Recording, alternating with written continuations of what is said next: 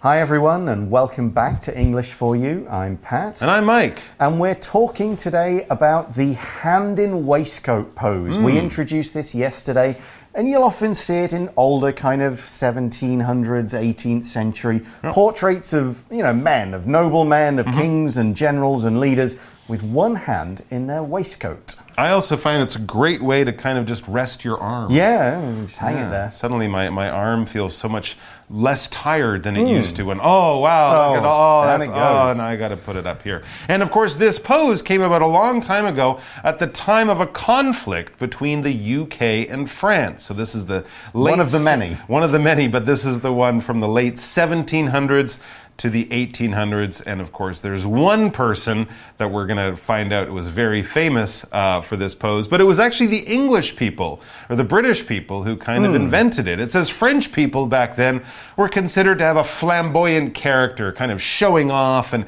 showing how rich they are with their fancy clothes and all the paintings.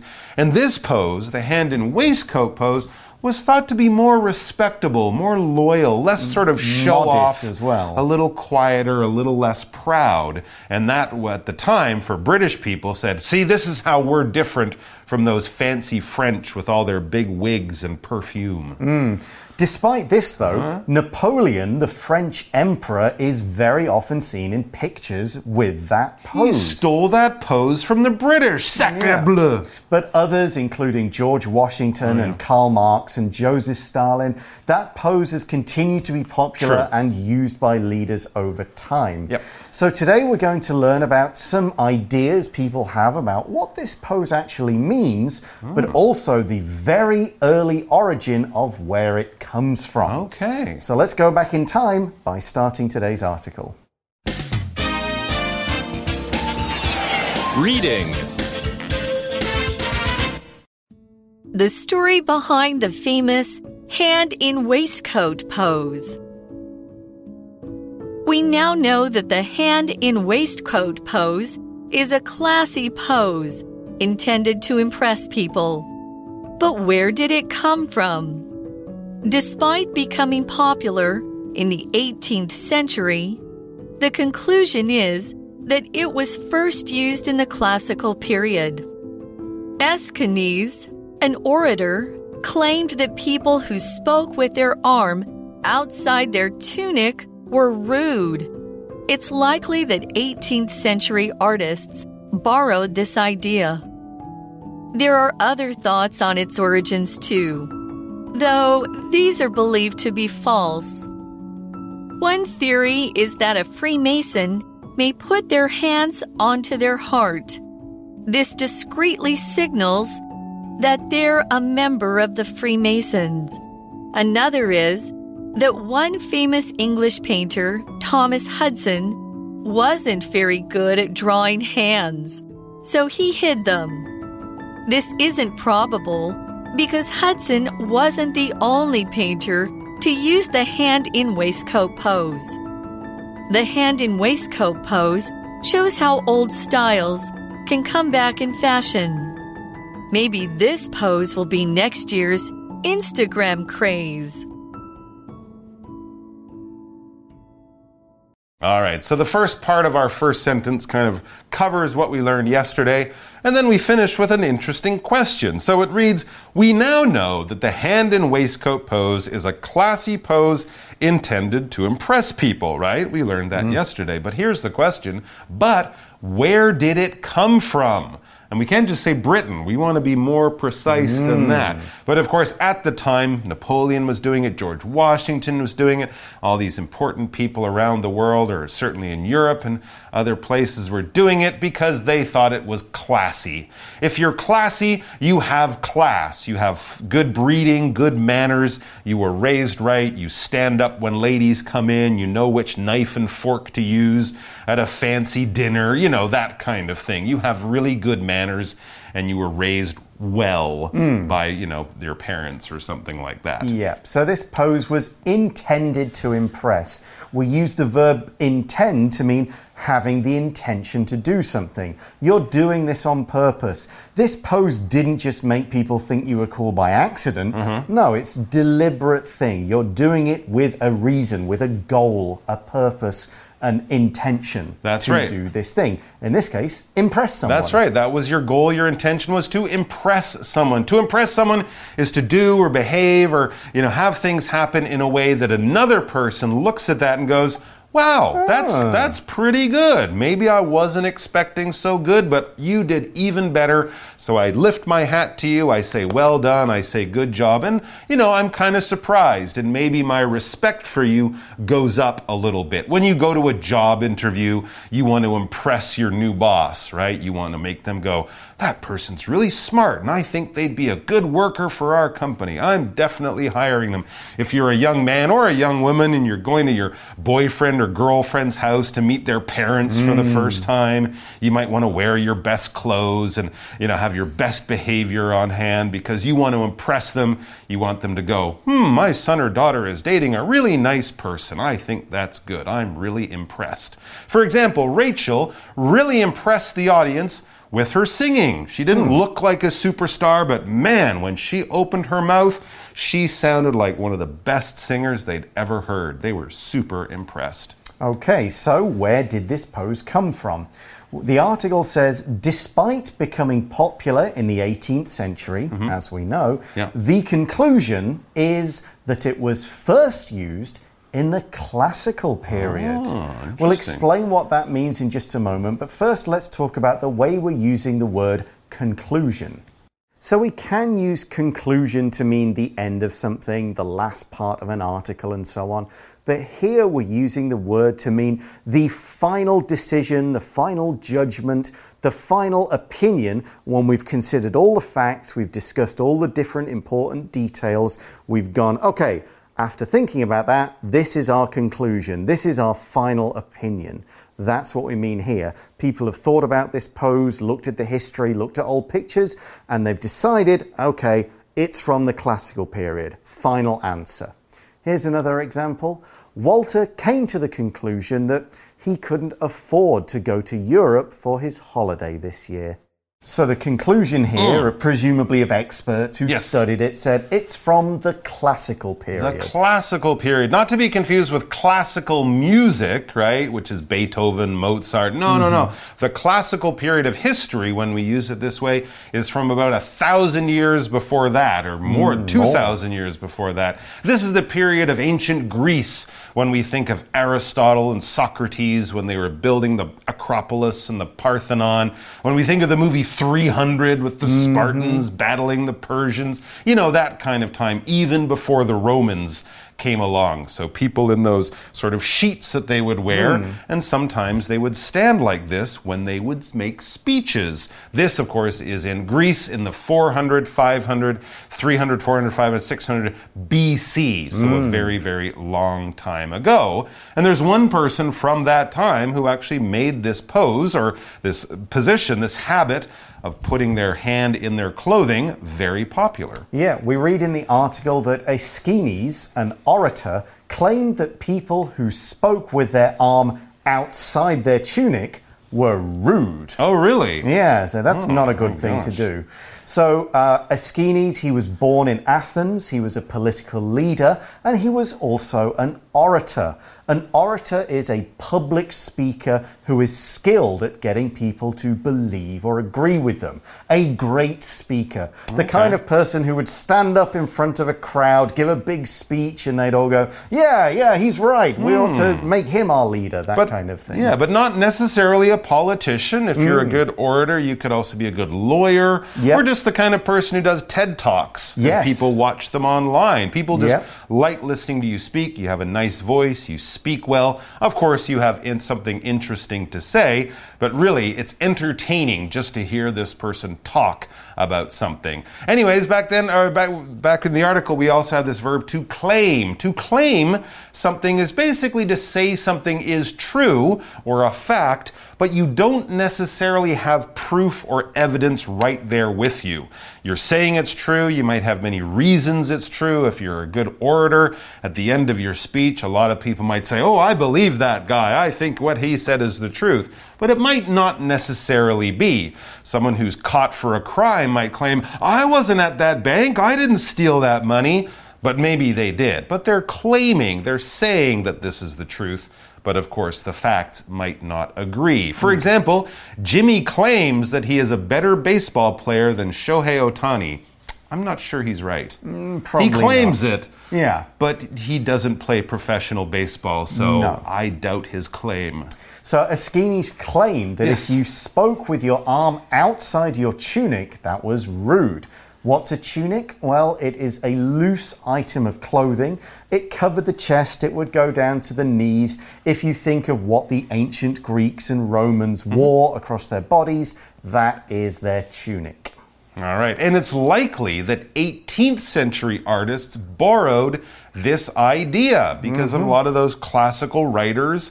People still read what they wrote a long time ago. So maybe the artists were reading this and said, oh, this guy thinks that this is a nice pose from back then. We're just going to do the same thing because we kind of agree. It kind of shows that you're modest but also powerful. Hmm. Now, the article says there are other thoughts on its origins too. Oh, so okay. the pose's origins. All right. People have other ideas about it, though these are believed to be false. So, Oh. as with a lot of things, different theories get Mm-hmm. put out, you know, especially social media. Oh, people doing this. And, you know, if you look online and say, what does this pose mean? Mm-hmm. There's one common theory and idea that will turn up a lot. Like, oh, I know what's going on here. But this is believed to be false. Okay. What are these ideas? It says, well, one theory is that a Freemason may put their hands onto their heart. Very interesting. The Freemasons. That's an hmm. interesting theory.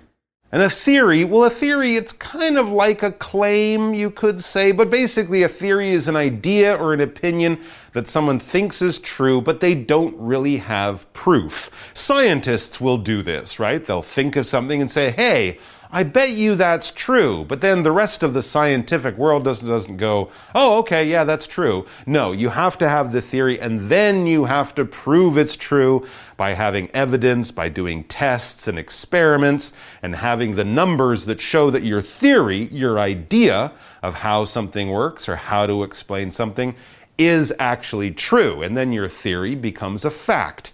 But before you have the evidence, it's just a good guess, it's a theory. For example, the theory that the earth is flat is 100% wrong. Yeah, that's not a good theory.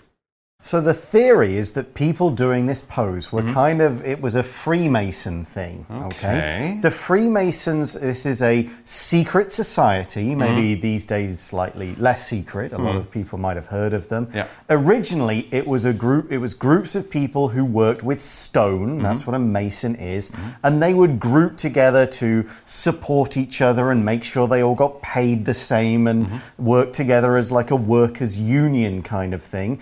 And it's believed they had a lot of power and influence and, you know, could buy politicians and get them to do stuff kind of secretly and behind the scenes. That's right. It could have just been a men's club for men to get together away from their wives and complain about having to do the dishes, or it could have been a secret group of people who were really controlling the world. But it's true that a lot of the people who started America, for example, George Washington, Benjamin Franklin, Thomas Jefferson, many of them were Freemasons. So there's always been a bit of mystery about this group. But I think the the truth is probably a lot more boring than the uh, the mystery. But anyways, it says this discreetly signals, according to this theory, this pose discreetly signals that they're a member of the Freemasons. It's kind of like a secret code or hmm. something like that.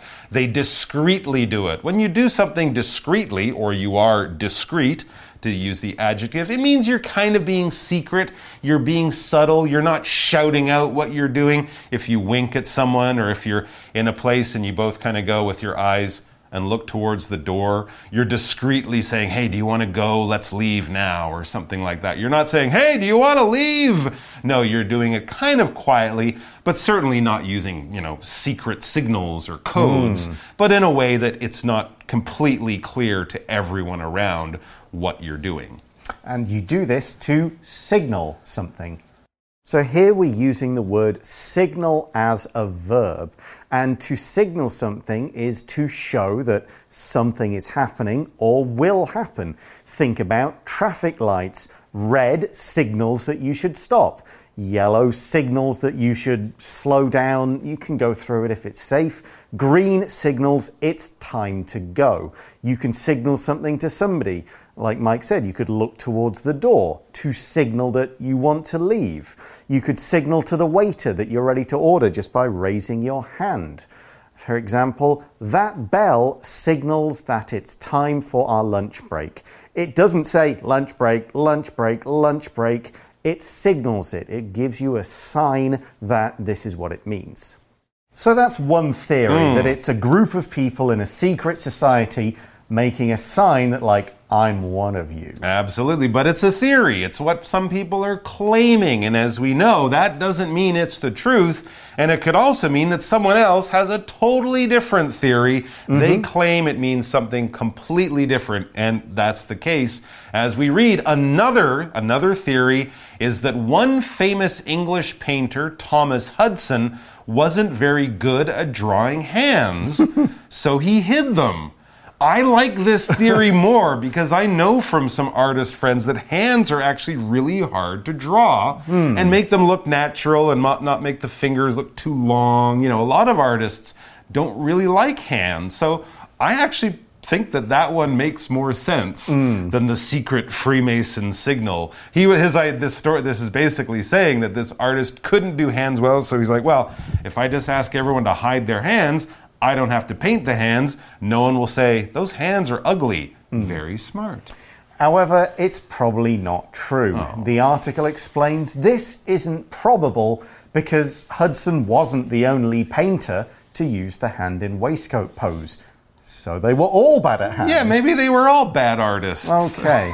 well, we're saying that this wasn't probable. True. Probable means the same as likely. It just means something that is very likely to be true. This Hmm. is a very strong possibility. That's what we think, and what we think is, um, you know, 70, 80% true. Right, yeah. But this is not probable, so this is not likely. Okay. It's not the case. Here's an example Hester says that she will try to come to the meeting, but she is so busy that it isn't probable. Oh, okay. Means she probably can't make it. She'll try, but probably not. Yeah, All right. probable is just the adjective of probably. Exactly. The hand in waistcoat pose shows how old styles can come back in fashion. There you go. Hmm. It's something from the classical Greek period, from before B, like BC years, BCE years, but of course it came back a couple thousand years later with Napoleon and his friends, and then people did it even later after that. When something comes back, that means it basically returns. It was here before, it went away for some reason, and now it's back. For example, 3D movies came hmm. back a few years ago. Yep. They had them in the 1950s and 60s and then stopped making them, and then they came back. And then they Yeah. kind of went away again. Yeah, country music kind of came back for a little bit, I think, in the States. Country music never went away. Okay, then. I don't know. well, anyway, the next art part in the article says maybe this pose Mm-hmm. will be next year's Instagram craze. We could start it now. by Yeah, just come on, standing around- TikTokers, let's go. And everyone's going to say, Why do you look like Napoleon? And I'll say, You wait. Yeah, everyone will be doing it. soon. 2023, everyone will be doing this. Yeah, well, that, then it would be a craze. A craze is an extremely, very, very, very popular, but usually very short lived or short lasting trend. It's super popular. Everyone's doing it, but in a couple of months, it's gone. Oh, it's like a fad. Yes, F A D, fad would be another way to say it. A Or, craze. or another a way to say it is Pokemon Go. Yeah, that, I think some people still play Yeah, that. not many. Yeah, for a while it was an absolute was. craze. That's true. know. And it's the same with, you know, books or fashion Mm-hmm. styles, clothes. Certain things are a craze and you see it everywhere. And then you know suddenly it's gone, and That's you true. just don't see it anymore. So, what do you guys think? Is it is this a reference to Greek uh, thinkers and mm-hmm. orators? Is this a Freemason mm-hmm. sign? Is it just saying we're not the French, we're British, mm-hmm. or is it just because hands are hard to draw? What's the truth here? Nobody knows 100% for sure, but you can certainly see a lot of people using this pose in old pictures. We can't deny that. And we're going to talk about that in today's For You Chat question. For you chat.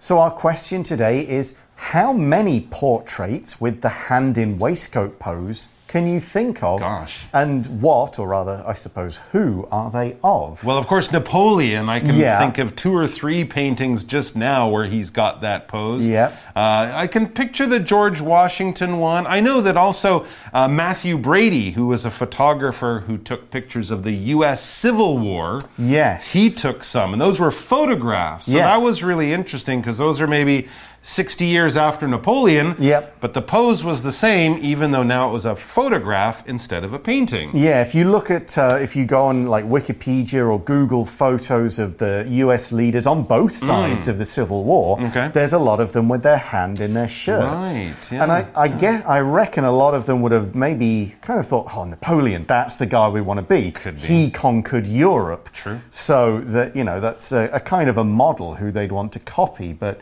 I guess also as a modest pose, I was looking to see, I was sure that there was a photo of Lincoln doing it, but I couldn't find one. Oh, So okay. maybe, maybe not. And but- of course, seeing that one of uh, Stalin in the 1940s, maybe standing in the same pose, you know, 150 years after Napoleon made it popular, that's also an interesting one. Yeah, I think I think that's one of George V, the king, the the king of England during Okay. the First World Oh, War. okay. I think there's a, a few with him because that would have been sort of early 20th century. A few Right. people would have been doing it, but Yeah. Yeah, uh, any any you could probably find from the last few hundred years of, particularly you're looking at leaders and generals. Hmm. I'm not sure if you'd find it so often in you know portraits of uh, photos of average people on the street. Hmm, possibly not. But yes, if you do just Google hand in waistcoat pose search, Hmm. you'll see a lot of examples from many different time periods. It's really interesting. Okay, but that is all the time we have for today. Thank you for watching, everybody. For English for You, I'm Pat. I'm Mike. and we'll see you again soon. Ta ta! Vocabulary Review. Impress. Charles impressed his guests with a huge dinner that showed off his great cooking skills. Conclusion We examined the cause of the project's failure, and our conclusion was that it was badly planned. Claim Marty claims that his uncle is a famous actor, but no one believes him because he often makes up stories. Theory Mark has a theory that says that if you work too hard, your work will be of poor quality. Signal The teacher hit her hand against the table to signal that she was ready to start the class. Probable. It's probable that it will rain later because the sky already looks very gray. 智慧小补帖。 Classy. Intend. Tunic. Tunic. Discreetly. Craze.